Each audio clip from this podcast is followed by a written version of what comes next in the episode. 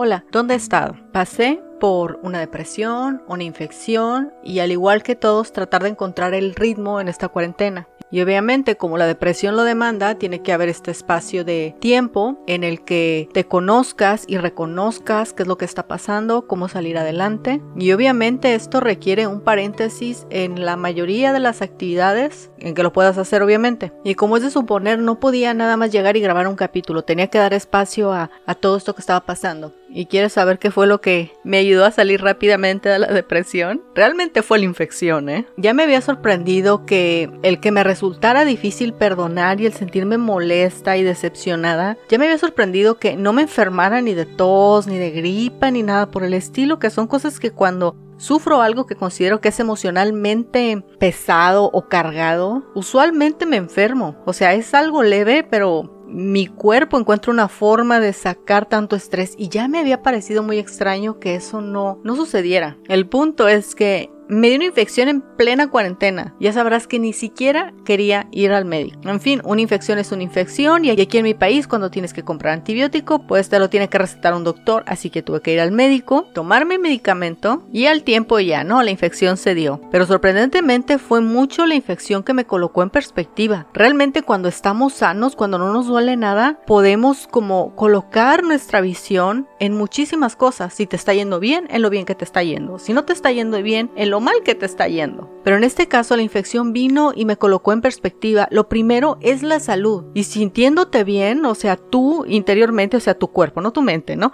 Sintiéndote bien, puedes hacer cualquier cantidad de cosas, incluyendo aspirar a más y tener esperanza. Pero como estaba yo teniendo tanto estrés, la infección tardó en ceder, así que tuve bastante tiempo para colocar en perspectiva que lo primero es que esté bien mi cuerpo, mi mente y poner en orden mis prioridades. Así que lo que hice fue caer en una depresión, salir de una depresión, que me diera una infección y comencé a aprovechar el tiempo de la mejor forma posible que es, sorprendentemente casi no he leído, no, no es eso, ni tampoco, como puedes saber, no he estado grabando episodios, me puse a colaborar con una asociación civil que se está dedicando a elaborar escudos faciales eso también me colocó en perspectiva. Gracias a Dios no tengo ningún familiar que esté afectado y no puedo imaginarme personas que están infectadas. Han de sufrir muchísimo. Las familias también. En esta angustia y esta desesperación de querer estar cerca de quienes aman y no poder y de vivir la incertidumbre. Definitivamente mis oraciones están con ellos, están con sus familias y están obviamente en que esta situación ceda primero Dios y las cosas se restablezcan con el favor también de Dios de la mejor forma posible para todos.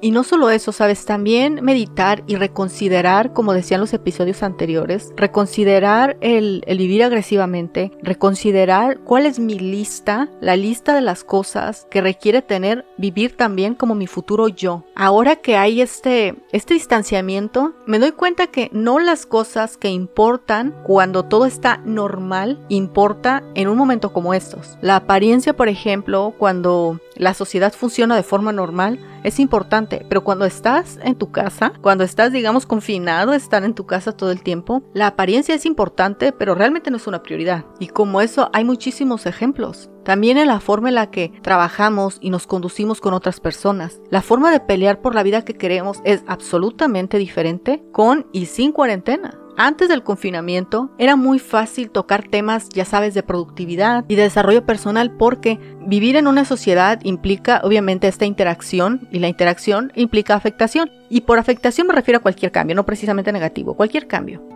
Las afectaciones que ahora tenemos como sociedad son completamente diferentes. Desde con quién te comunicas, qué perseverancia tienes para ver a las personas, qué es lo que estás escogiendo hacer en tu tiempo libre, todo eso afecta. Y no estoy hablando, sé ultra productivo durante esta cuarentena, no. Si realmente puedes hacer las cosas lo mejor posible, hazlas. Pero para muchas personas la realidad es tratar de pasar día con día, dependiendo obviamente del sistema familiar que tengan, ¿verdad? Y como podemos ver, no podemos tocar los temas de la misma forma. Ahora nuestra dinámica social es otra. Y para finalizar este episodio quiero decirte que valoremos la salud que tenemos en el grado en la que podamos disponer ahorita y también que valores a las personas que tienes ahora contigo. Realmente podemos ver que en este, digamos, en este confinamiento, si podemos decirlo así, las cosas que son más, más importantes son las que realmente están estructurando nuestra vida, que es tu familia, tus hábitos, los sistemas que tienes para cada día, digamos una rutina, lo persistente o perseverante que eres para hacer las cosas que quieres, independientemente de las circunstancias externas, y por supuesto y lo más importante es de dónde viene tu fortaleza. En un mundo sin confinamiento, la fortaleza